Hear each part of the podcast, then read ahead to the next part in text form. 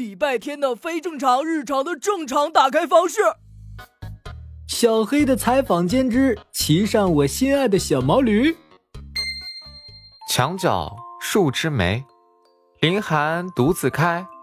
遥知不是雪，为有暗香来。小七，小七，我来采访你了。小黑，怎么又是你？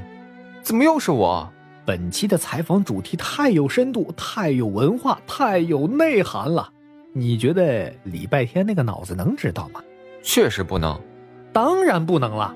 我们这次采访的主题是王安石与毛驴。来来来，是时候展现你真正的实力了。王安石，北宋政治家、文学家，出生于一零二一年，今年是二零二一年，刚好一千年，让我们祝王安石一千岁生日快乐！嗯，生日快乐，生生日快乐。呃，但是，毛驴，毛驴，毛驴是王安石居家旅行必备的交通工具，跟我家自行车的地位差不多。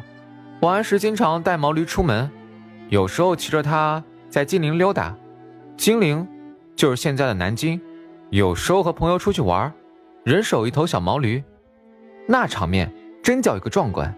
等到退休以后，王安石和毛驴离开南京，一人一驴走天涯。毛驴比我去过的地方都多呀。王安石的毛驴一定是历史中最有见识的毛驴。你要这么说的话。李白的毛驴，苏东坡的毛驴，陆游的毛驴，可不同意。哇哇哇！骑毛驴的名人这么多吗？快再说几个。张国老，阿凡提。麻烦导演把刚才那句掐掉啊！